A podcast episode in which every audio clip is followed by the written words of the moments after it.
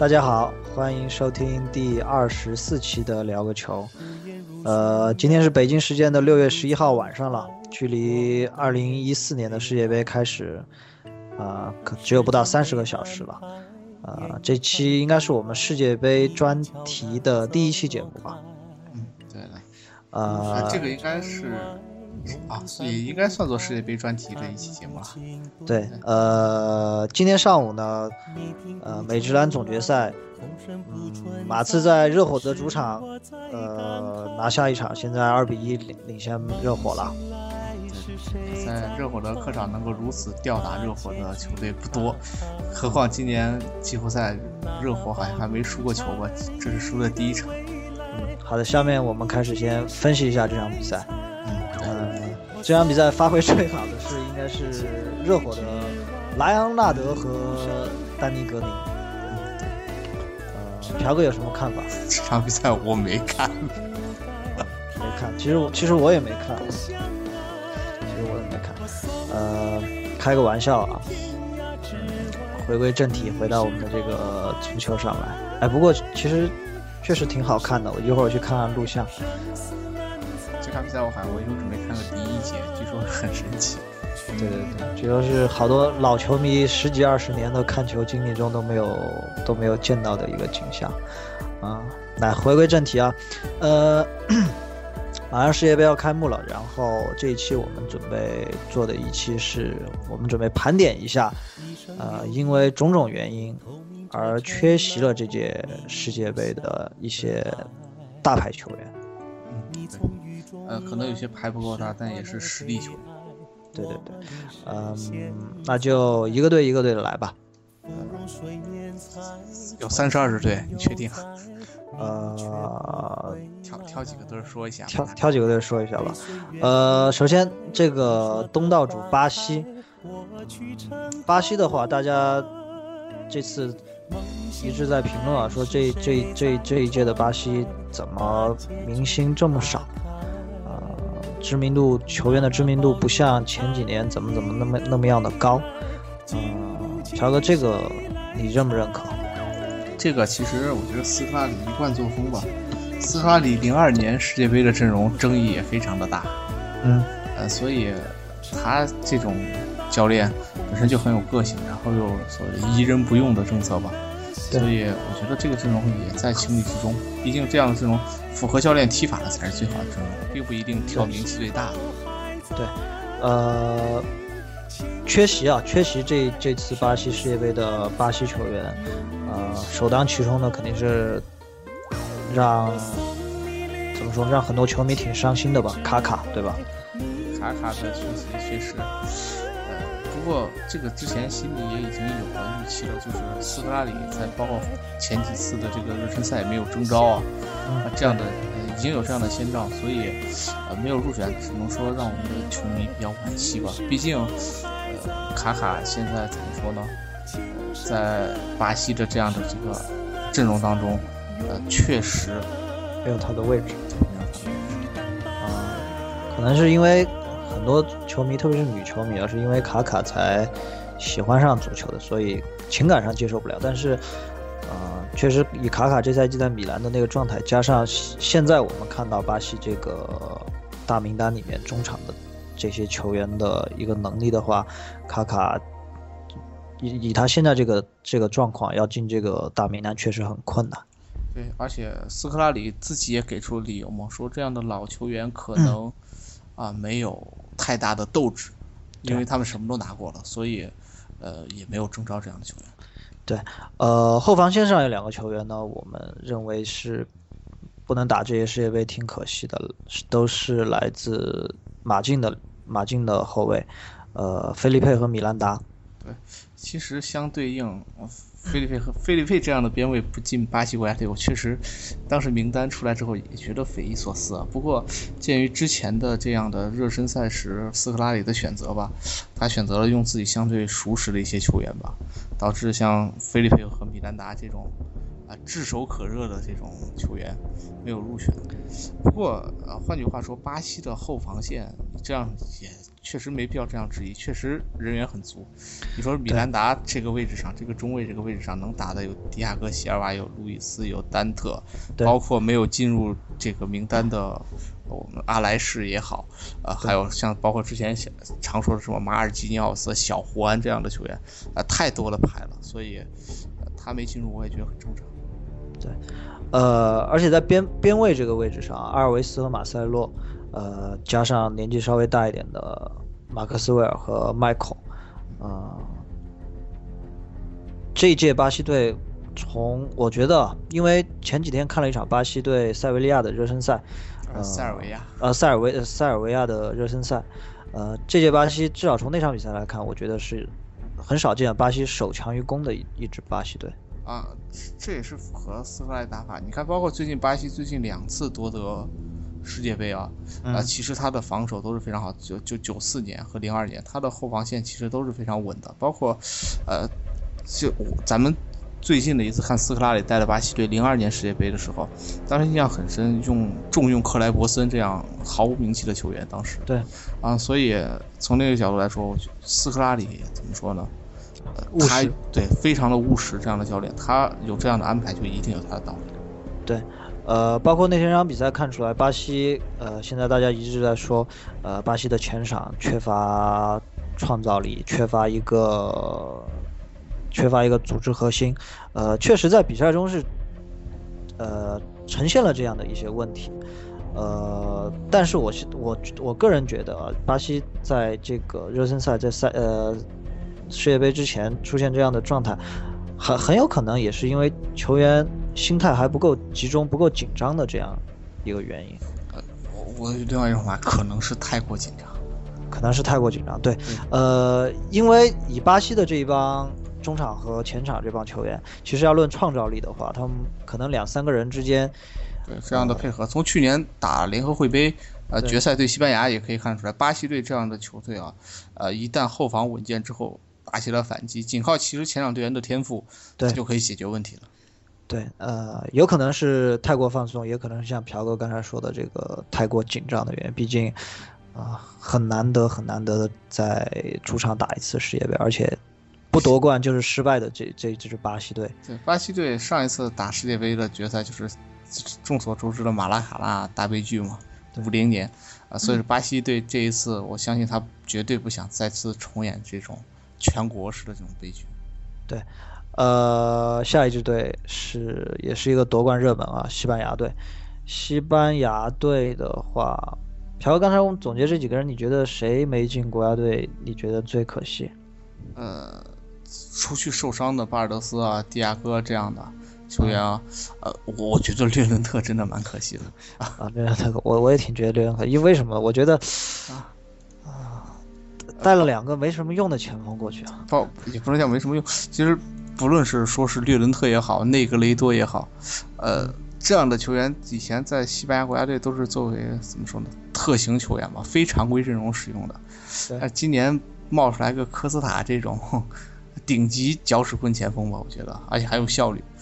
所以这两个队员没有进入，有点可惜。主要是好像混进来，呃，这个 今年表现不是特别好的两名前锋啊带过去。但是也有可能，我觉得从队内关系吧，或者从是对对运气，包括这方面来考虑吧。我只能这么想了。毕竟，对，或者是这样，或者是和剩下球员的这个默契程度这方面来考虑。对对对，嗯，所以呢。就略伦特没有入选，大家觉得我们这也觉得挺遗憾的。然后巴尔德斯是受伤，第二个阿尔坎塔拉是受伤，呃，卡瓦哈尔呢？其实卡瓦哈尔这赛季在皇马踢的还不错啊，对，确实不错。但是，呃，怎么说？呃，最后不是他和胡兰胡安弗兰二选一嘛？胡安弗兰最后证明伤病没有不会有影响，所以胡安弗兰入选。呃，然后另外一个是受伤的纳瓦斯，纳瓦斯也是特型球员吧？呃，纳瓦斯的位置应该是被科克顶掉了吧？嗯，对，应该是科克顶掉了，因为中场这个西班牙这次的阵容与上届世界杯非常非常的稳定啊，十六个人都是参加过上届世界杯的，对，所以呃，这个阵容这个中场本身就非常的拥挤了。这个一人一个坑，那必须得有人给他疼，所以，啊科科克今年表现如此亮眼，进入这个名单也不意外。对呃，反正啊，我个人个人感觉，从西班牙这这这个名单来看，希望比利亚和托雷斯不要成为球队的负担。嗯，对他们两个首发的可能性，我觉得不大。应该不大，因为要首发，要么我觉得要么是席尔瓦，要不然很有可能就打乌锋了。对对对，呃，好吧，呃，这是西班牙，呃，阿根廷，阿根廷的话，应该只有一个挺可惜的吧？其实其实有蛮多也挺可惜的，但是重点还是说一下特维斯。特维斯今年这么好的状态，在尤文大热的状态没有入选国家队，确实，呃，其实是在意料之中，而且完全不意外，但是还是觉得有一些可惜。对，这这是因为球队友关系处理不好。嗯，据说据说特维斯是和煤球王的关系不太好，所以没有进得了世界杯的名单。嗯，意大利，呃，其实阿根廷其实还可以再说一些，就包括今年的名单，帕斯托雷也没有进。嗯啊，对，这样的一个阵容吧，嗯怎么说呢？阿根廷今年，我其实真的没有觉得阿根廷是今年的阵容是一支攻强守弱的阵容。啊，这一点我到现在还是这样的感觉，因为阿根廷的，我觉得阿根廷今年是应该是能给球迷带来惊喜的一支球队，阵容相当的，我觉得我觉得可以说得上是均衡。对，因为呃，虽然呃，比如说德米凯利斯天天被球迷在黑，其实呃，他的能力啊，不是大家球迷所笑谈中说的那样的不堪一不堪一击。对对，而且而且他整个的后防线啊，你是你可以说他名气不够响，但是他的实力，我觉得今年的实力要比一零年的后防线实力要强一些。对，而且看阿根廷这届年龄组成也相当的合理，就是正是应该出成绩的那个年龄嘛。对对对，所以而且今年分区对他也相对有利一些。啊，呃，夺冠大热门吧，阿根廷。呃，下一个意大利，意大利的话不用多说，前几天的噩耗，对吧，飘哥？呃，其实，呃，只是对于米兰球迷来说是噩耗，对于意大利国家队来说，我觉得蒙特利奥下去刚好扶正维拉蒂，呃打一下，搞不好这接班人又出来了，是吗？对，呃，蒙托利奥是因为在热身赛里面胫骨骨折，我，挺严重的一个伤，所以肯定是打不了了。包括前两年在国家队比较稳的，就是老是能进，虽然打不上的什么拉诺基亚呀这样的球员，今年也竟然没有带过去，呃所以这个其实拉诺基亚没有进，其实我一直觉得，呃，有有点说意外吧，也稍微有一点不意外，因为连续两次大赛他也一直没有进，但是他也算是怎么说呢，算是意大利年轻后卫里面的佼佼者吧。但是，呃，这一次意大利的整体的名单。呃，这让我们看到了以前的巴黎，巴黎队的那那那那一波球员，现在终于逐渐的一个一个的都又打上来了。包括今年，呃，由于都灵队，呃，表现的在联赛中表现的算是这几年来比较优异的一年，所以有大量的国家队进入。总总的来说，看到了一些新鲜的血液吧，对于意大利来讲。对，呃，需要提一下迪亚曼蒂吗？呃，就不提了吧，他。他来中国之后，你觉得他还能进国家队的？那估计也就只剩这个中国球迷了。里皮至少是这样认为的。这个可以在意，这个我总觉得迪亚曼蒂被忽悠了。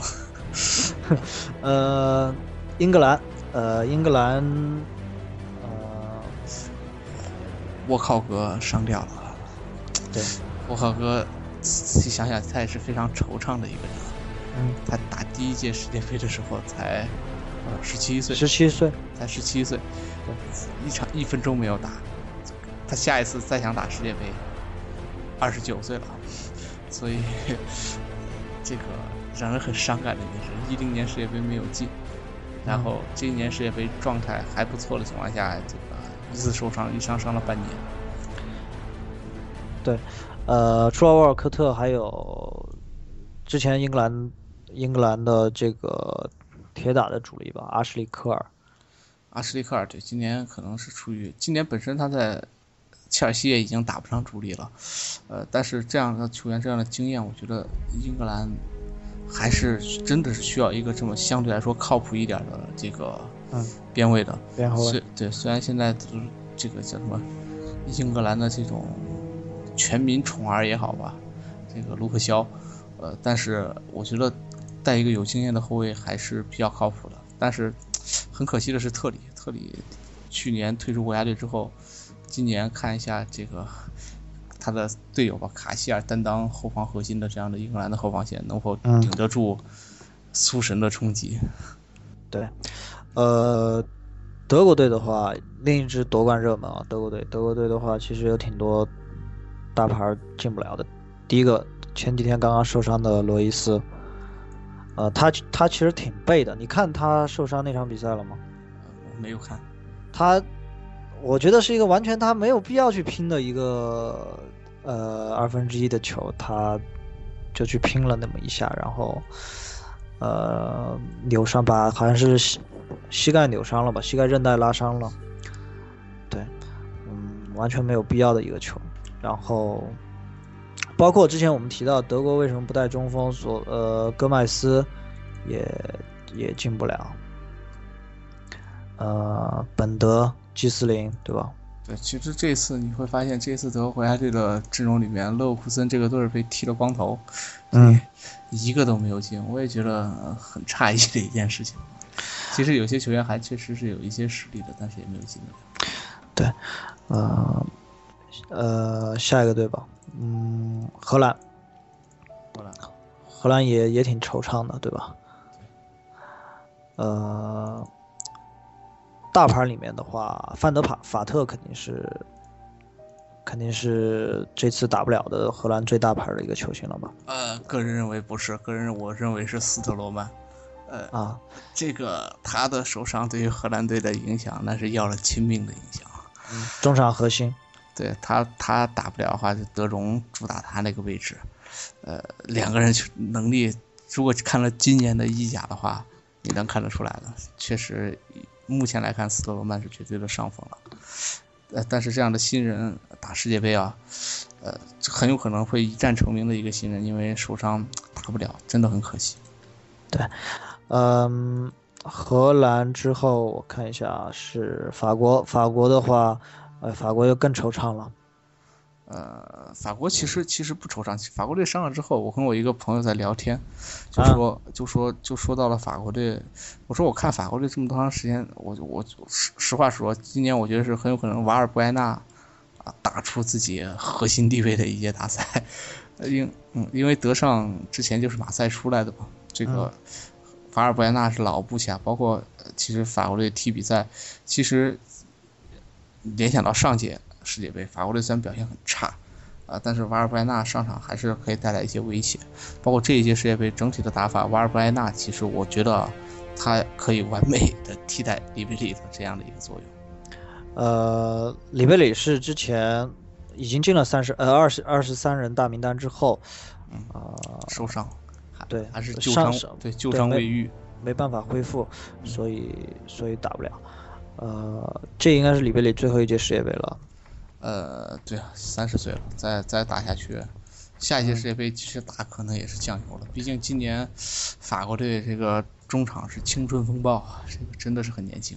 对，靠着里贝里跌跌撞撞的进了世界杯，结果里贝里现在打不了。我看新闻里说是里贝里，嗯，他自己要求加大了训练量，导致确实后来感觉伤情没办法恢复，所以所以退出。看来。他自己确实怎么讲，想打比赛特别欲望特别强烈吧？对，有的时候实话实说，这个人呢，可能这只想赌一口气。因为里贝里去年最后 金球奖啊，最后没得上之后，今年下半年这个拜仁也开始走衰字儿。这个这个包括里贝里想在国家队证明一下自己，结果世界杯也没打了，真的有点可惜。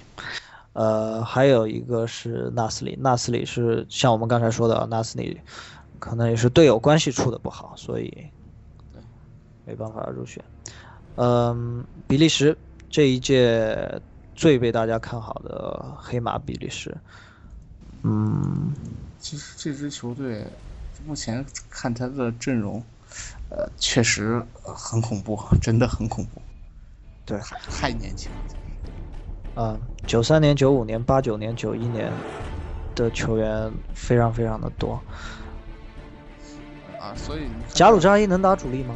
打不了，打不了吧？他绝对打不了主力。他在这支中场可以作为骑兵使用，毕竟比利时整支的中场实力，那个身价你就不说别的，你就去网上查一查他的身价，都能把你吓死。嗯，对，呃，本科特是打不了这一届。啊，他本特克，本特克这个本来是铁打的主力啊，这个结果受伤。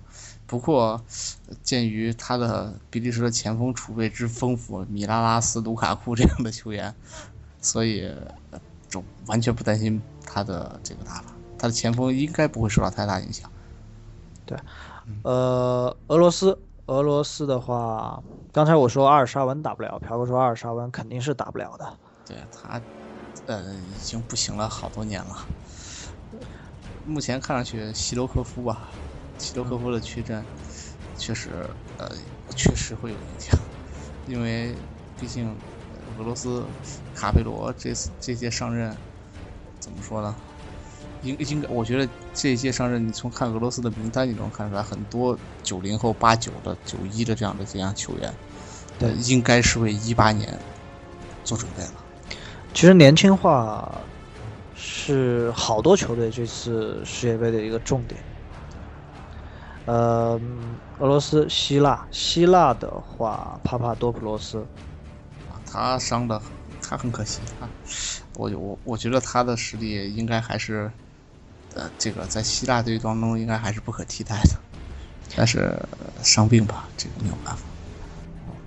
呃，哥伦比亚，哥伦比亚的话，大家这个大牌大家很熟悉了，法尔考，法尔考是最后最后时刻宣布还是没，嗯，没没能没能痊愈，所以确定也是踢不了。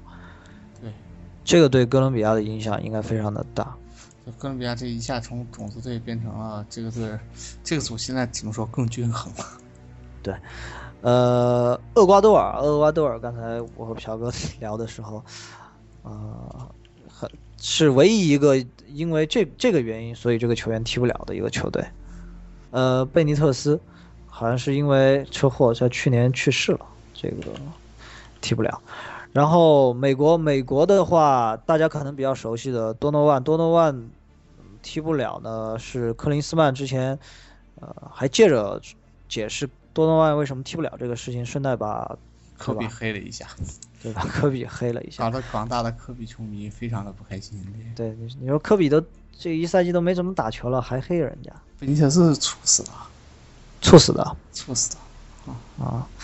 呃，墨西哥，墨西哥的话，大家比较熟的贝拉，贝拉打不了。贝拉，贝拉的原因也挺奇特的。这个应该是不合吧？这个具体的，具体的原因好，我记得好像就是有一次大赛之后出来嫖妓，好像集体组织队友就组织队友出来嫖妓。对，然后就被这个，这个我觉得很正常。包括之前捷克队也有出现过这样的情况，这个。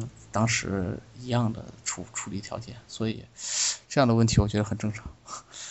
对，但不过不过贝拉这么好的状态，今年西甲打的是风生水起啊，还是没进国家队，有点可惜了。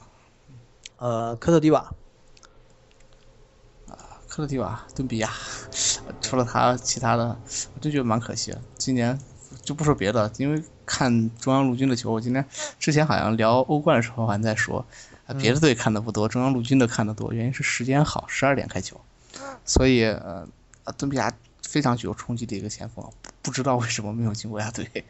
对，呃，还有大家很熟悉的埃布埃，啊，埃布埃，其他的球队确实，呃，这个今年由于 这个工作了之后，对于这个足球方面相对一些背景资料看的也没有前两年多了，好多球队目前了解程度也不够的深。对，呃，还有据说全队都不来的卡麦隆，这个这个应该不会，这个啊，这个这个估计他们要不来，人民都不答应啊。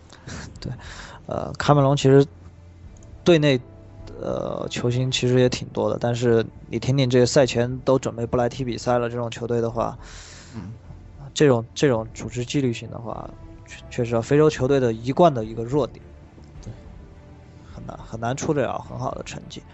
就是他们天，我觉得非洲的这些人的生活环境，包括他的天性吧，这种决定了出现这样的问题。对，呃，刚才我们可能说了有快二十个球员嘛，二十个球员，我们来给他排一个怎么样？排一个首发阵容。对，就是球队打进世界杯，但因为各种各样、各种各样的原因没法踢世界杯的，我们认为的最强阵容。最强阵容，首发，首发的话，门将因为只有一个，就。门将门将个人，巴尔德斯，然后德国其实还有阿德勒，这两个球员想来想去，我觉得还是巴尔德斯。对，呃，后卫呢，四个后卫的话，菲律宾菲利佩米兰达肯定是会入选的。对，然后另外一个我我我比较倾向于呃卡瓦哈尔，然后最后一个位置我觉得留给阿莱士吧。阿莱士吗？主要来了来了我毛嘛，有一点点私心。啊，好的，呃，四个中场，四个中场的话，嗯，呃，蒙特利沃应该能占据一个位置。对，两个中间的位置，我觉得是斯特罗曼加蒙特利沃，啊，非常理想的一个搭配。嗯，呃，两个呃两个边前卫的话，里贝里得占据一个位置，罗伊斯再占据一个位置。对，基本呃，两个中锋。中呃中锋的话，呃特维斯得排一个吧。我我我个人倾向法尔考，其实啊两个呢，两个呢，那就是特维斯加法尔考。对，呃剩下的都是替补，对吧？对，现在现在我都觉得为法尔考是觉得可惜，这打什么闲着没事打什么法国杯啊，还去打一个丙级队，呃导致受伤，真的是太太背了。嗯，说到这个受伤啊，呃，多说一句，呃，包括其实这 C 罗、梅西，包括罗本，还有很多大牌球员，其实这些世界杯很有可能都是会带伤踢的。对对对，C 罗传说就是带伤嘛，包括现在罗本传说也有伤，包括科斯塔，嗯，都应该是在带伤踢，啊，这也是这几年国际足联和欧足联主要的矛盾所在啊，这个。欧足联的比赛太过于密集，强度太大，经常会影响国际足联的，包括国家队比赛、热身赛，包括你看今天世界杯年影响世界杯的比赛也好。对，嗯，所以怎么说？现在职业足球，今天还在看那个黄健翔讲的那个《老友记》，呃，他他也在说这个，呃，什么足球现在越来越职业化，导致世界杯越来越不好看了。对，呃，因为一个球员。你职业生涯大部分时间都会待，绝大部分时间都会待在你的俱乐部里面。对，呃，而且你的大量的，我们说功利一些啊，大量的收入来源也是来自于你的俱乐部。所以，当然这个国家队比赛的这个国家荣誉感也是非常强的。嗯，但是不可避免的是身体上的疲劳、伤病，包括思想上的一些懈怠。嗯，这个。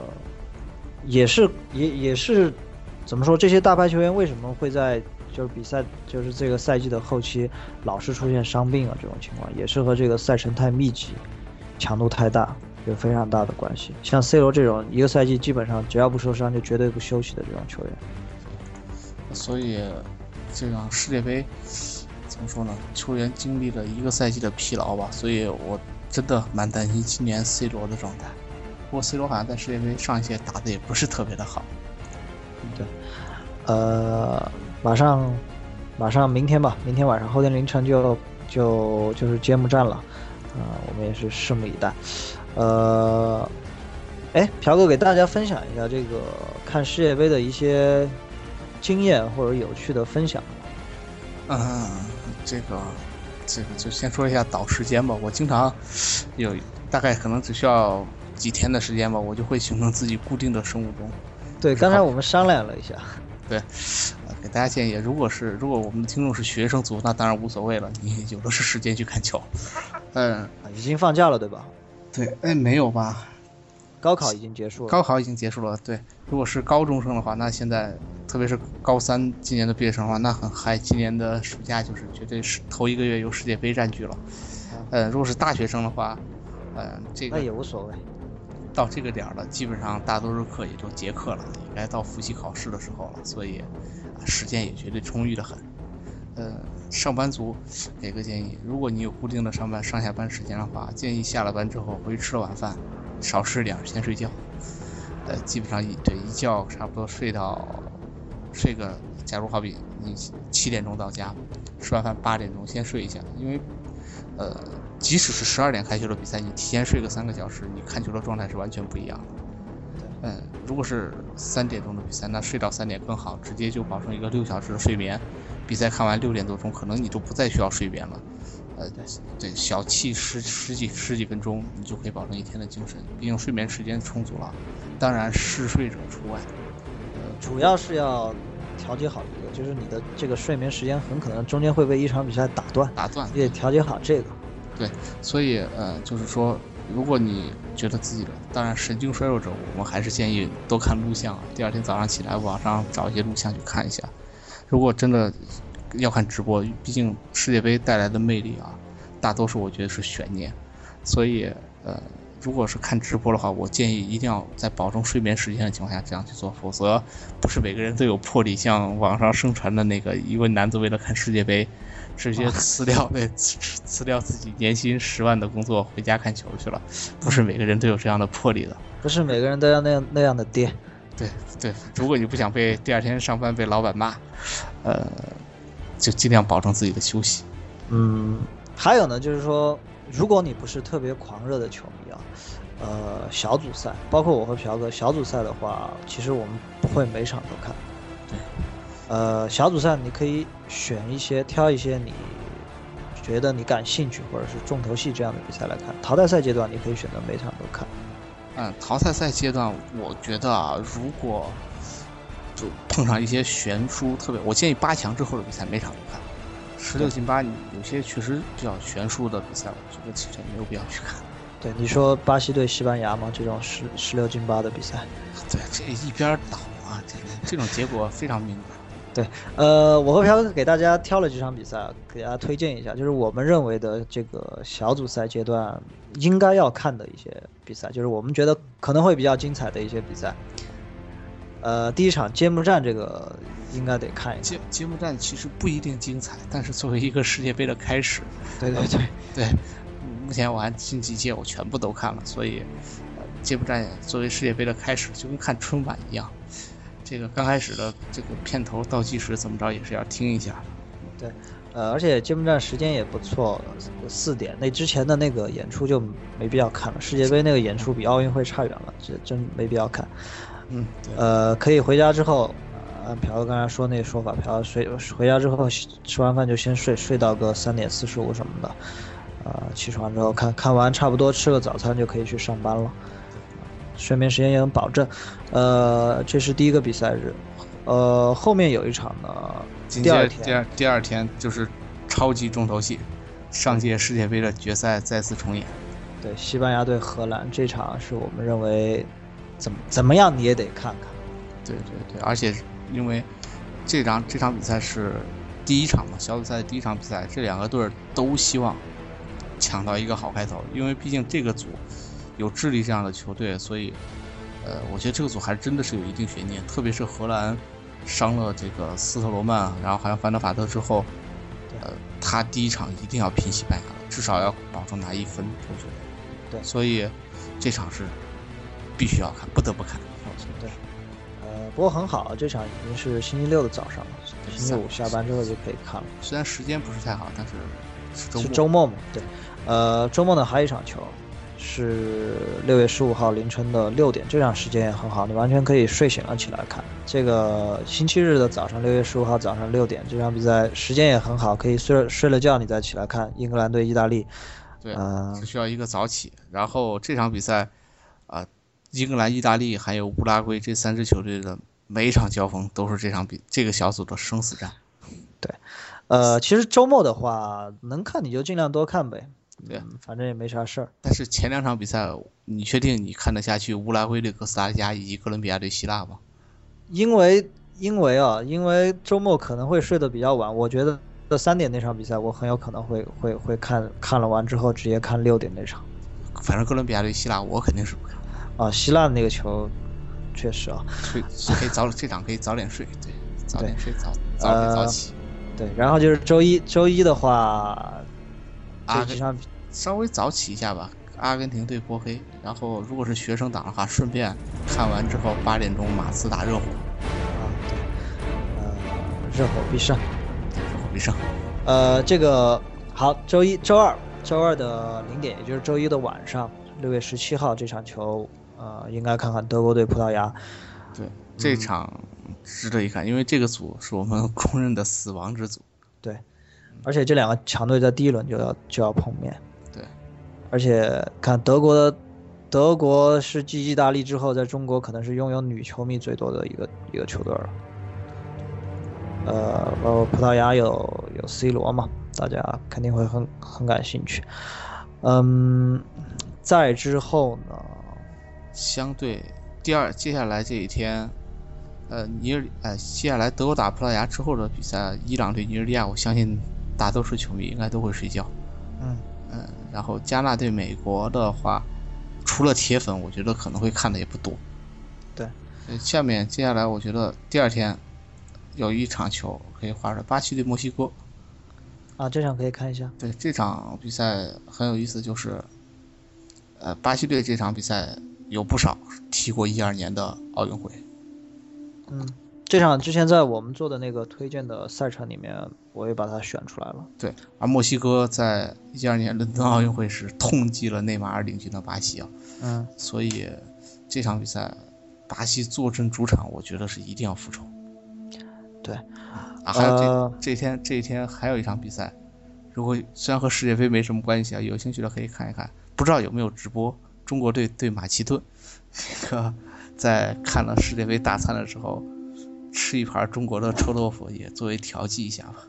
嗯，对，呃，中国队这几天已经都开始集训了，就备战这一场，别人是备战世界杯嘛，中国是备战这一场对阵马其顿的热身赛。嗯，之后呢，西班牙对智利的话，因为上一届世界杯好像这两个队就碰过面了吧？比利亚还进了一个世界杯有史以来最远的进球。对，嗯，实力呢有差距，但是如果是西班牙，因为这场比赛应该场面不会难看。对，因为智利队虽然换了主教练，但是智利队的今年的打法还是照搬了上一届的那样的打法，所以我觉得场面绝对不会难看。对但是但是也不一定，有好多球迷认为西班牙的比赛场面都很难看，所以呃这个众口难调吧。选看选看这场，呃，六月二十号星期五凌晨三点，乌拉圭的英格兰，嗯，这场不得不看。实力其实非常接近这两个队，甚至我觉得乌拉圭好像比英格兰还强一些。呃，个个人认为乌拉圭的阵容今年强于英格兰。这个对詹詹俊老师不就说了吗？英格兰现在加练点球，詹俊老师说这个三标军团用得着练吗？首先先打进淘汰赛，就是大概这么一个意思吧。能不能进淘汰赛还另外一说。这个组，呃，英格兰对乌拉圭，我我觉得，特别是乌拉圭又是在南美自己家门口作战，嗯，焦点之战吧。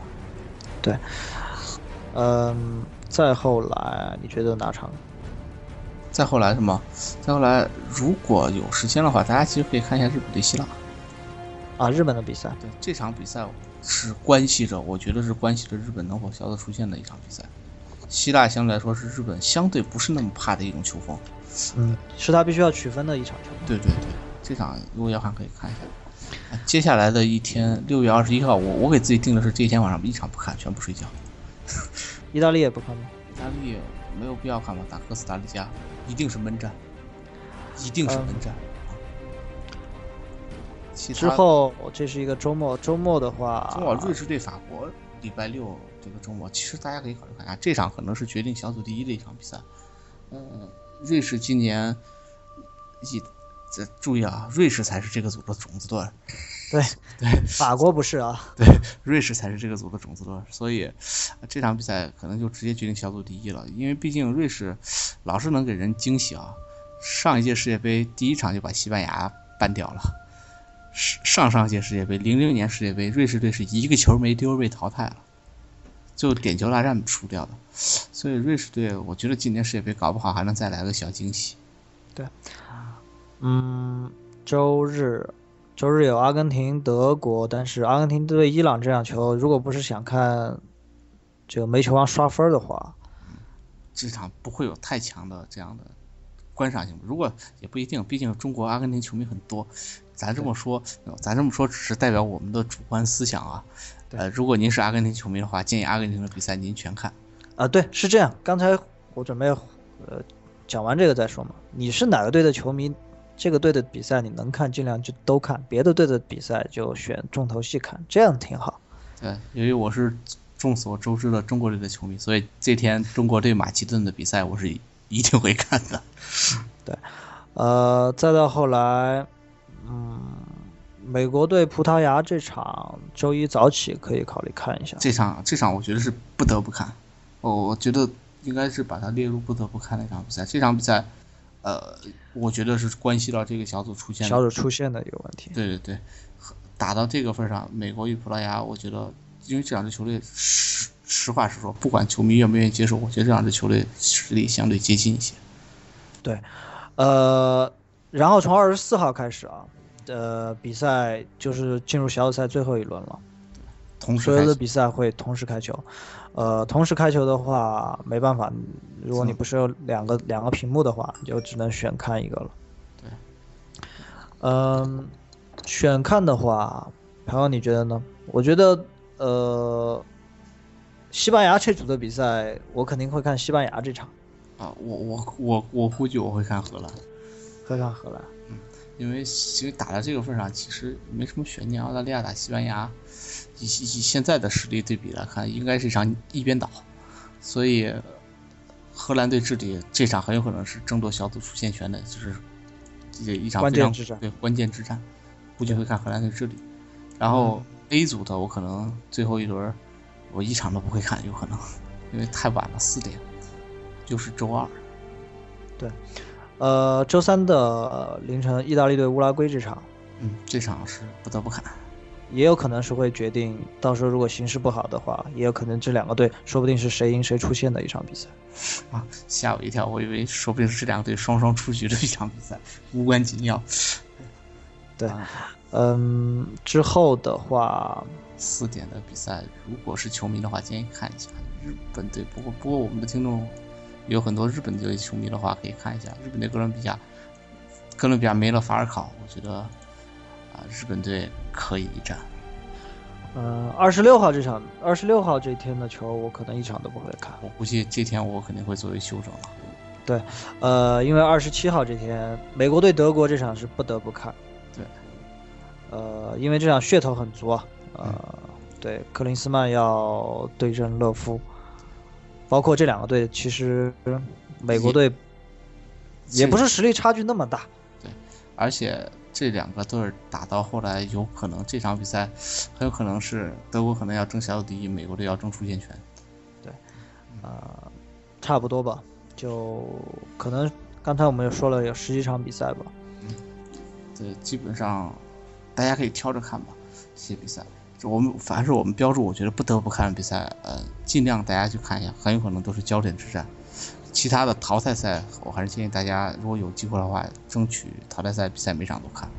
嗯，对，嗯，到时候小组赛结束比呃结束之后，我们再聊聊这个淘汰赛的问题啊，到时候对阵出来。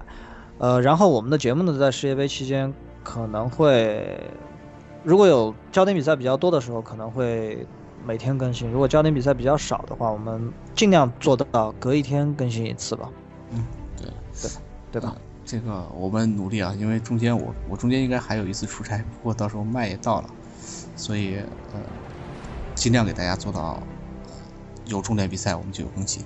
对，呃，花巨资添置了录音设备。对，嗯，就为了世界杯，呃，差不多吧。还有什么建议想给大家的？世界杯有条件的还是出去看吧，毕竟这个大家在一起看球。环境这种感觉是不一样的。对，呃呃，如果看球的时候喝了酒，然后又有对方球迷的话，尽量不要发生冲突。本来看球是是个高兴的事情嘛，对吧？呃，你说你为了西班牙和巴西两个中国人在这儿打一架，确实没什么意思。嗯、对吧？那差不多吧，这一期就这样。太，我都觉得这一期时间有点太长了，我们医疗估计我们估计要大范围的去剪一下了。对，一聊一聊就聊到现在，无所谓吧，不剪也行，因为啊、因为可能后天我们就会上上新的一期。对，这期就当和大家闲聊了一下，好吧？那这一期就这样，差不多吧。对，片尾一会儿会有彩蛋的，就是我们对于揭幕战的预测。好的，好的，啊，先这样，那就拜拜。拜拜。啊，好的，那个现在进入我们的预测环节。呃，我预测前两天有朋友问我你觉得怎么样？我预测应该是巴西二比零取胜。然后老板你怎么看？你都说二比零了，那我三比一吧，巴西三比一取胜克罗地亚。嗯，一会儿默默去买十块钱克罗地亚赢。好，对，呃，克罗地亚好像一赔十几啊，特别吓人，一赔十三现在是，对吧？有点吓人了啊。好的，那彩蛋就到这里，争取以后每一期都录一个预测的彩蛋。OK，好的，嗯，嗯这样，好拜拜。拜拜。